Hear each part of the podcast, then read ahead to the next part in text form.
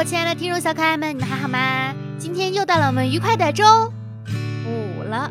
为什么选在周五这天更新呢？当然不是因为周四的我犯懒了，当然不是因为昨天的我不想更新，当然不是因为我好久没更新，突然良心发现，是因为今天是高考的第一天，多么值得纪念的一天啊！也是因为今天是端午节，多么美好的一天呀！希望今天呢，你听到这一期节目呢，能够保持很久很久很久的开开心心，好运来。呸，说人话。对不起大家，我错了。我我最近又懒又忙，又懒又忙，懒多过于忙。但是我还是更新了，对不对？好了，欢迎大家来收听本期的一吐为快，我依旧是你们温馨治愈、正能量的新动人暖被窝的小可爱呀。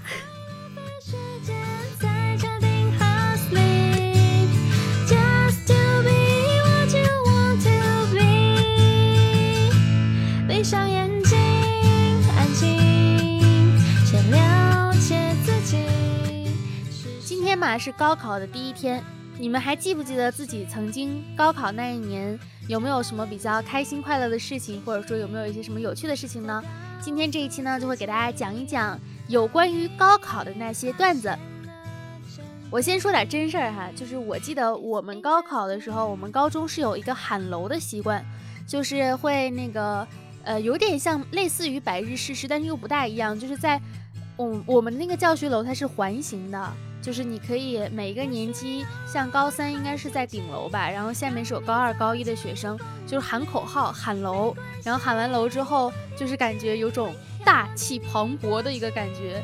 就是我记得我之前也做过一期高考的节目，那一期就是讲了很多高三的口号嘛，什么你行你行一定行，争分夺秒怎么怎么地啊，怎么怎么地。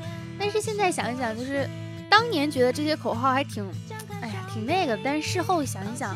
觉得还真的是挺 振奋人心的，葛军。然后有一个朋友就说：“他说记得当年高考查到分数之后呢，第一件事哈不是告诉父母，而是飞快的跑去学校找到班主任，指着他鼻子对他说：‘哼，你不是说以我的智商是不可能考上大学的吗？’看到他一脸的尴尬，然后我气愤的说：‘还真被你这个乌鸦嘴给说中了 啊！’剧情是这样的吗？”高考先失利呢，之后就是左思右想，去办了一张假的大学学生毕业证。我爸得知后批评我说：“做人不能走捷径，你得先办假的录取通知书，怎么就直接毕业证了呢？”想想也有道理哈。高考呢，还是要考得好一点，因为这可能是你这辈子唯一能拿得出手炫耀的东西了。哇！如果说我当年高考争气点。或许我能当上体面的公务员，或者是医生，或者是律师，而不是像现在一样成了一个没有文化的房地产大老板。我拥有这钱有什么用呢？我要这钱财有何用？因为我没文化。我发现了一本比五年高考三年模拟厉害两倍的书，叫做《十年高考六年模拟》。听说男生做饭会加分，于是。在高考考场上做起了鱼香肉丝、毛血旺、大煮干丝儿、盐水鹅、东坡肘子等美味佳肴。可是我没有被加分，反而被赶出了考场。其实啊，高考也不用太紧张哈。高考生嘛，不用太紧张啦。一回生，二回熟，实在不行第三次吗？考场外的一位父亲送孩子去高考啊，有一种浓浓的父爱，不禁让我想起自己的十八岁的高三。那是我第一次当上了父亲，孩子，你有点早熟啊！不要让一张考卷决定你的未来，毕竟高考有几十张的考卷可以共同决定你的未来。高考呢，并不是人生的唯一出路。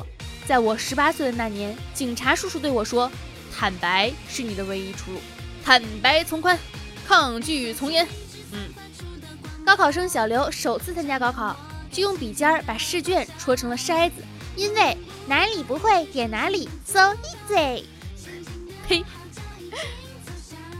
一对情侣哈，考完试商量了报同一所学校。九月份开学的时候呢，发现一个人去了兰大，一个去了南大。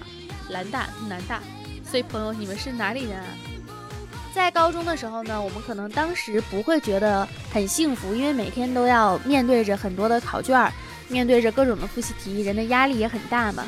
然后，但是当你回首高中的时候，你会发现当时那段时光真的非常非常的美好哈。有一个朋友，他就是在微博上面投稿，他写的他说是想投稿一下我喜欢的男孩子，并不是男朋友。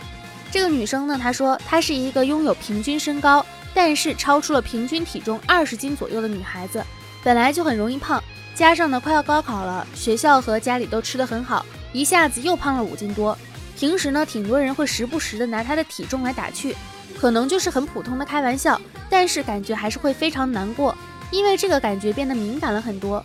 有人看我就会忍不住的要想，是不是心里在笑我，而且越来越自卑。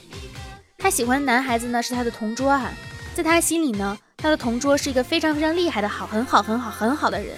高高瘦瘦，很清秀，讲话声音很好听，手也很好看。他是艺术生，画画特别的好看，还会弹钢琴，而且文化课成绩也很好。喜欢上他呢，是因为之前别人拿我的体重开玩笑，有点过分了，我好难过，特别想哭，又怕被人看到，就一直低着头没说话。然后他丢了张纸条给我，上面写着：“别理他们，你很可爱。”这是我变胖之后第一次被男孩子夸可爱，当时好开心，一点都不难过了。前两天呢，周末，通校生都回家了，我们住校的留在教室里自习。当时想到他，就忍不住在笔记本上写下了他的名字。下课去厕所的时候，没有人注意，笔记本摊开在桌子上，被人看到了。有几个男生开始起哄，我没有反驳，因为反驳也没有用，只会被笑得更久。而且今天一大早，他刚进教室，就有人提起这件事，大家都跟着起哄。他一开始没说话，后来看大家笑得有点过分了。就叫大家不要再讲了。我一直低着头没说话，书也看不进去，脑子里也不知道在想什么。后来收到了他的纸条，他的字很好看啊，因为我在看这个纸纸条，上面写着说：“没想到你喜欢我，学生时期的喜欢呢，几乎是对一个人最高的肯定，表示你只是对我本人的欣赏而产生了好感，所以我得谢谢你，不用搭理其他人说的话。”他们根本不了解你，外在只是人的其中一个组成部分。简单的以瘦为美，胖为丑，本身就是狭隘的观点。况且你是一个特别可爱的女孩子，而且很有爱心。我知道你一直在关注流浪动物救助，还看还看到过你捐助爱心的公益午餐。所以你要相信自己是一个很棒的人，用不着因为别人的话而沮丧。马上高考了，我们都要好好努力，争取考进心仪的学校。高考加油！我真的就感觉这是一个什么绝世温柔的男孩子啊，就是又温柔又温暖，而且字又很好看。感觉遇到这样的人，让他成为你的一个呃记忆，就是你对异性好感的一个记忆，会让终生都变得非常美妙和可爱。很多人他没有办法说是控制自己到底喜不喜欢一个人，但是呢，每个人对他讲的话，无论是伤害也好，还是说让人觉得幸福的话也好，基本上都会记得一生啊。高中时期为什么说是非常幸福呢？因为高中的时候有很多懵懂的情感，然后你，而且那个时候我们日渐成熟，会遇到很多很多不同的人和事。当我们回首这些的时候，都会觉得一切真的非常非常的美妙和美丽。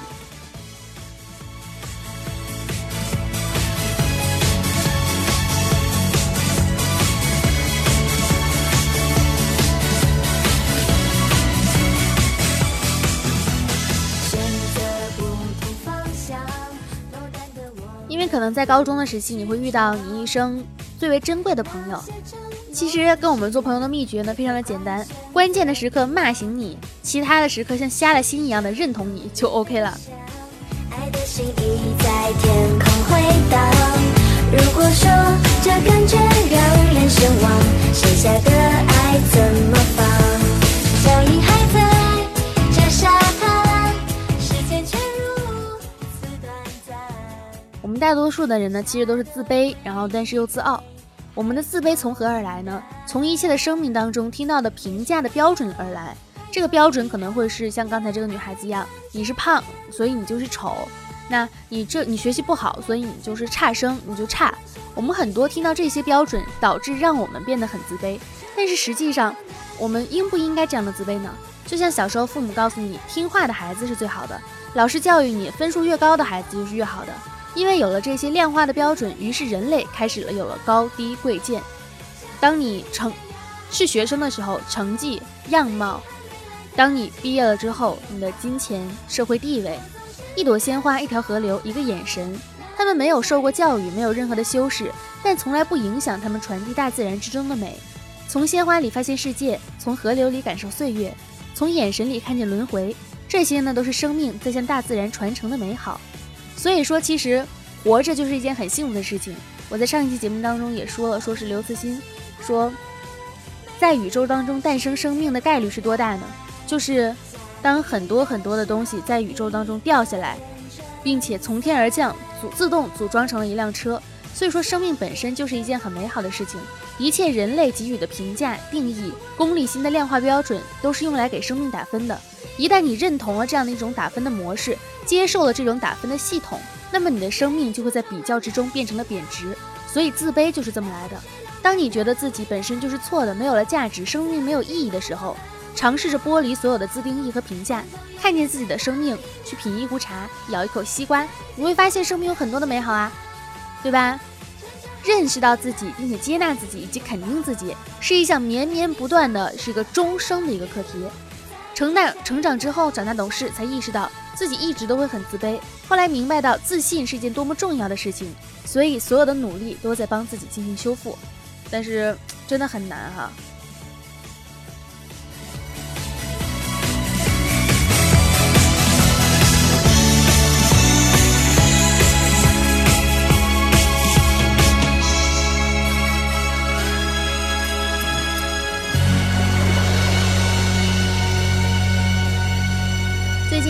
事儿呢？最近就是昨天，那个林志玲姐姐，志玲姐姐突然公布了婚讯，导致微博瘫痪了。大家都说志玲姐姐是一个什么绝世温暖的小姐姐啊，就是为了让我们广大考生安安心心学习，不要再刷微博了，把微博服务器给搞瘫了。每一次有明星公布婚讯或者什么重大事情的时候，微博都要瘫一次嘛，然后服务人员就要，就是微博的工程序员们就要加班。昨天那个那个程序员依旧是发了一个这样的微博，志玲姐姐的工作室说给我 给你一份，能不能留下一份地址，我们来给你寄一份礼物。程序员小哥哥瞬间感受到了志玲姐姐好，这是真的好。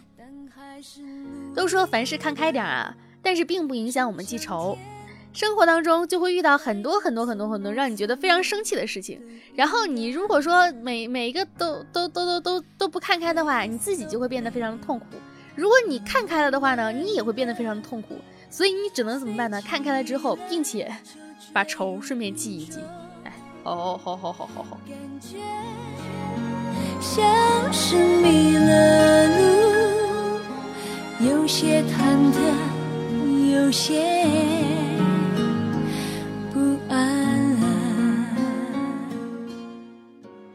有一个朋友呢。他高考的时候考上了国内的 top two 的一个学校，就是啊，不是清华就北大呗。来到宿舍之后，满面春风的问室友：“哎，你们高考都多少分来的呀？”室友们的懵逼脸啊，你还参加过高考？可能人家大家都是保送进来的吧。其实啊，高考就跟春晚一样，每年定时的全民高潮，全宇宙都是莫名兴奋的过来人。说真的哈，有些段子呢，一年一度的定期出现，真的已经看烦了。比如说忘带了准考证，我又睡过头了。啊，那个我今年要参加高考，很多很多装嫩的人，朋友圈里面肯定也都是我要参加高考啦。那个呃，怎么办？我又睡过头了。好奇心研究所呢，他就做过了一个，就是高考考完了，你们都看腻了哪些段子的投票？他们收到了三千六百零四次的读者反馈，结果显示，百分之二十七的人表示，一天到晚说作文题也是烦死了，只会聊作文。百分之十三点九的朋友们呢，年年听到出租出出租车司机出租。出租车司机免费送考生回去拿忘带的准考证新闻，百分之十百分之十三最反感的是，又有人在社交网络上发表“考试是个屁，成功的人都是那些落榜者”的过来人言论，能讲点大数据吗？能讲点科学吗？鸡汤喝多了容易变成猪脑袋。百分之九点三的人烦他们放暑假了，而我们还是加班狗的过来人，在各种一条考生之后引来了一片嚎哭，也是无聊的梗了。另外一个名为“每年高考结束后都会出现的套路”，你看透了哪些？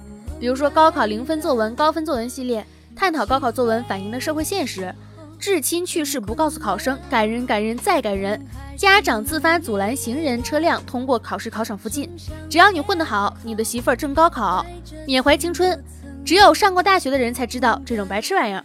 同情高考，羡慕暑假，一天完成精神分裂。所谓的老司机给高考人、年轻人的一大堆过来人的意见呢，也是只有这种时候才能假装自己不是一个 loser。怎么说呢？其实这种全民高潮也不是不能理解，毕竟像是高考，真的是一个全民热度的一件事情啊。今天上午就是呃微博的热搜第一就是高考的今年的作文题嘛。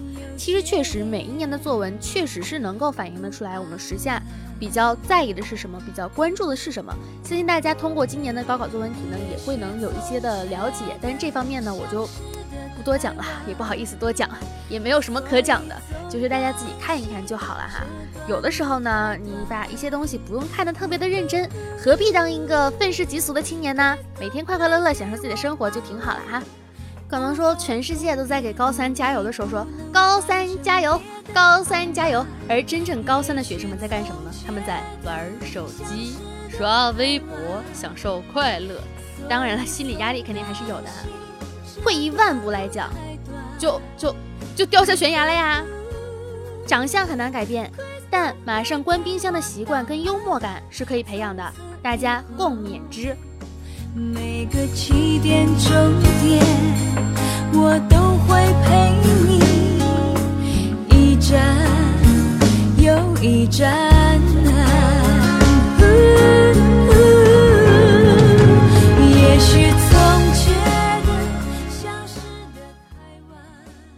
有一份呢，就是给学校给高考生出的最后一份试卷，它前面都是试卷哈，就是那个他在那个题的后面上面写的是，老师在题目的最后写的是没有题了，你还想让我继续出题啊？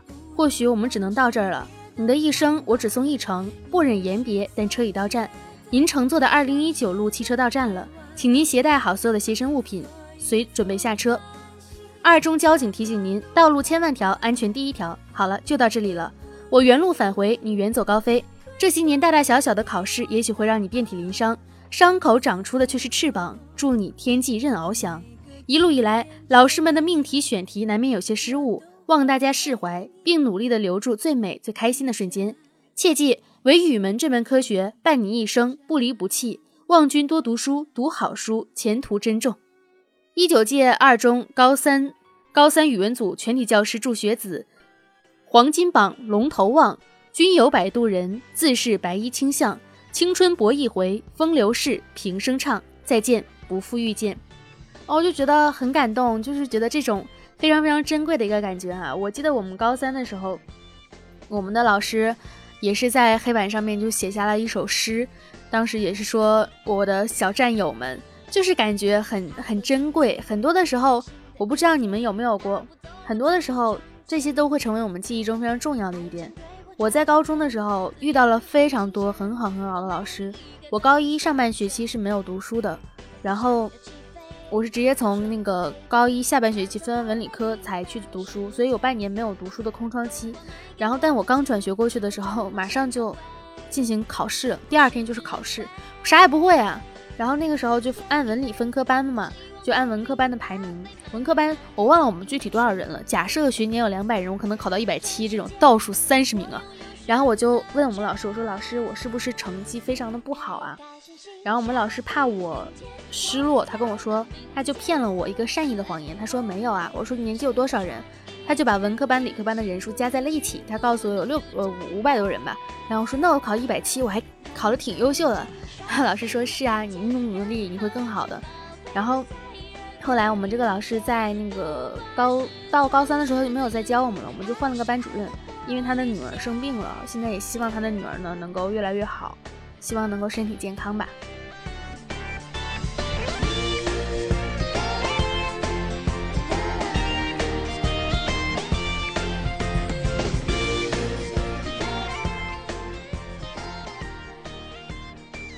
我们常常呢从，我们可能说从父母身边那里学到的事情是取悦自己的重要性。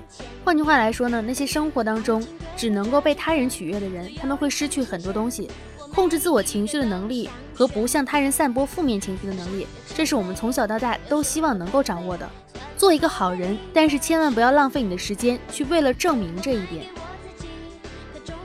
自从有了孩子，媳妇儿呢对我真的好多了，以前。只要他认为我对他有偏见，就预防性的把我胖揍了一顿。现在情况完全不一样了，他都是耐心的听完，帮我分析哪里错了，再把我胖揍了一顿。所以说你家孩子是不是也挨打呀？全世界的自私都是因为爱，你说，但他明明就说爱我，却还是很自私啊。哦，那只是他爱自己胜过于爱你而已，并不矛盾哟。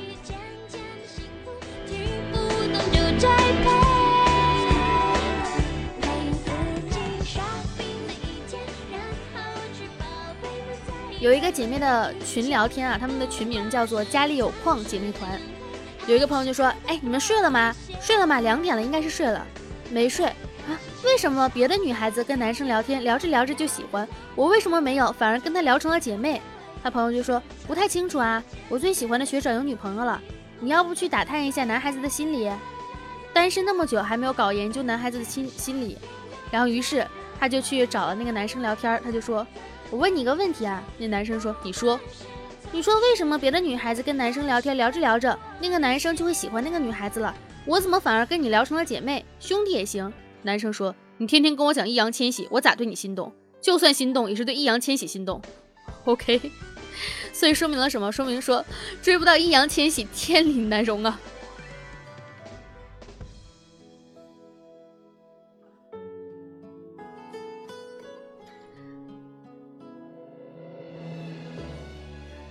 一般高三的时候，就是毕业了都要对喜欢的人表白嘛，不然可能你们以后见不到了。但是在向喜欢的人告白之前呢，希望你能够站在对方的角度上想一想，他为什么要承受这份苦涩？有时候呢，做家务也是一个维持良好的精神状态的手段。周末在家处理掉一大波之前积压的，其实是做做也就不到一个小时的工作，就是家务工作。之后呢，感觉到了神清气爽，仿佛生活又有了新的希望似的。说起来呢，想起件事儿。民国的时候，无论男女对人的尊敬都可以称为先生。后来这个词儿就变味儿了，只有那些特别厉害的民国女性才可以称为先生。一直以来受到广受诟诟病啊，被认为是一种性别歧视。而现在厉害的人，无论男女都可以称之为太太。酒精是一种特定等级以上才能够购买的神秘药水，给你加五点的魅力，减两点的灵敏。你知道吗？如果你一天可以省下买一杯珍珠奶茶的钱，一年后就可以一次性的买三百六十五杯珍珠奶茶，超爽的。薪水呢，并不是消失了，只是变成你喜欢的样子之后陪在了你的身边。小伙子，年轻的时候没钱不要担心，以后没钱的日子还长着呢。快快乐乐的，再让我们对自己说一些美丽的屁话吧。女孩子的衣服只要拍过照，就算旧衣服啦。生而为人，我很花钱。单位的猫太神了，刚给它起名叫做绩效，这只猫就不见了。每一个主动结束一段烂关系的人，我都要颁诺贝尔勇敢奖给你。在聊到鬼屋的时候，说一开始是拉着陈青哥胳膊的，然后墙角的白衣女鬼出现，我还没来得及尖叫，手里的胳膊就没了。一些来自四面八方的力量往后冲，陈青哥，当鬼出现的那一刻，我的面前没有熟人，只有挡住我逃跑的人。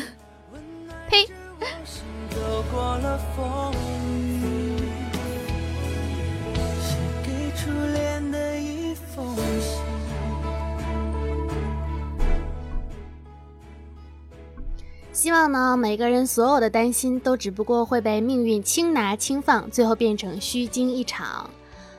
当我们有的时候会觉得生活当中遇到很多很多很多意想不到的事情，当时觉得那一刻天都塌下来了。如果事后发现是虚惊一场的话，一定会觉得很幸福。我们在同一样的夜空。江今年的二零一九年江苏卷的江苏卷江苏卷的作文是根据以下材料选取角度自拟题目写一篇不少于八百字的文章，除诗歌外文体自选。物各有性，水之淡咸得味，水加水还是水，盐加盐还是盐。酸甜苦辣咸，五味调和，共存相生，百味纷呈，物如此，事由是，人亦然。然后有个朋友就说，有个网友就说，他说他看到江苏卷的作文题，满脑子都是关于奶茶。加水关乎于奶茶的甜度，加盐说明我想喝咸咸奶盖儿。酸甜是水果茶，苦味是纯茶。百味分呢，像极了常家的配料，彩色椰果，真是难为江苏的考生了。看完之后，我突然觉得好想叫一杯奶茶来喝呀。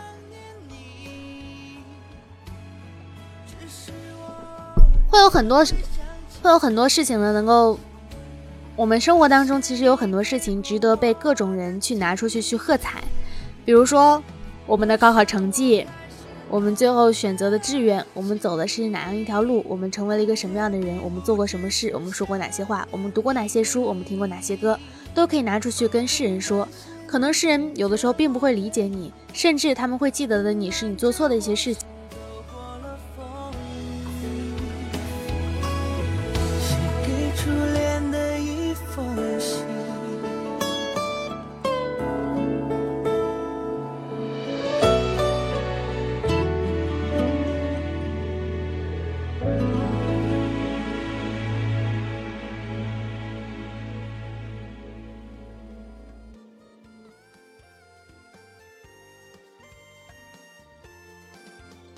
但是呢，保持快乐的秘诀就是不对，不再对任何不相关的人或者事抱有成见。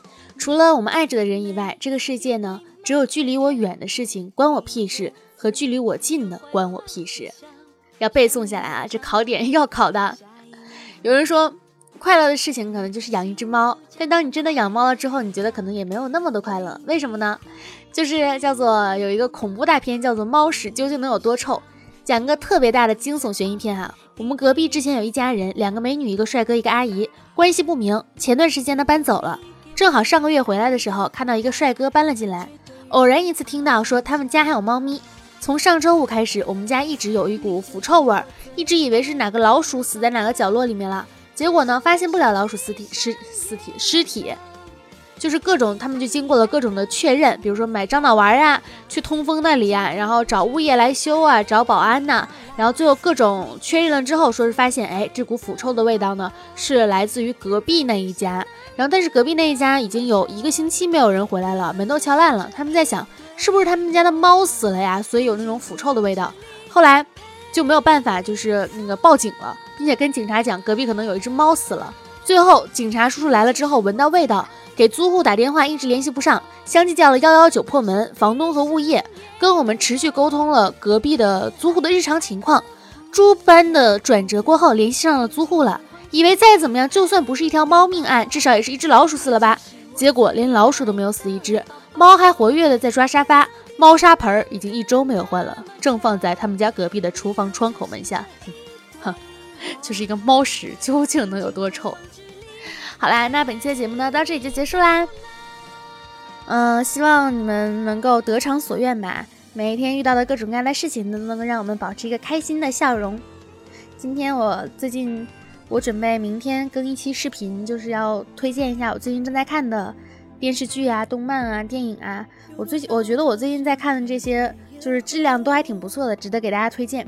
是视频版的，所以就是会发在我的微博上面，微博叫做浮夸的大哥，然后还有那个我的 B 站上面，哔哩哔哩叫做浮夸情报站，可以在上面去看我的视频啊。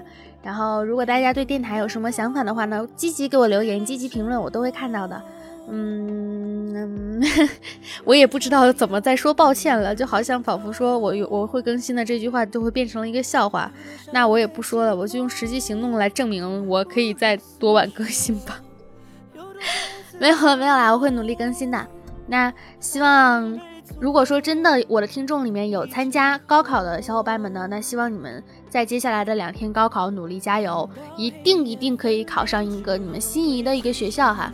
然后也希望呢，就是像我这样已经年近中年，呸，像我这样已经就是年龄比较大的了，青少年的朋友们，青少年。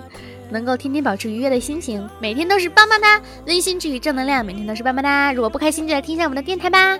好了，那本期节目到这里结束了，感谢大家。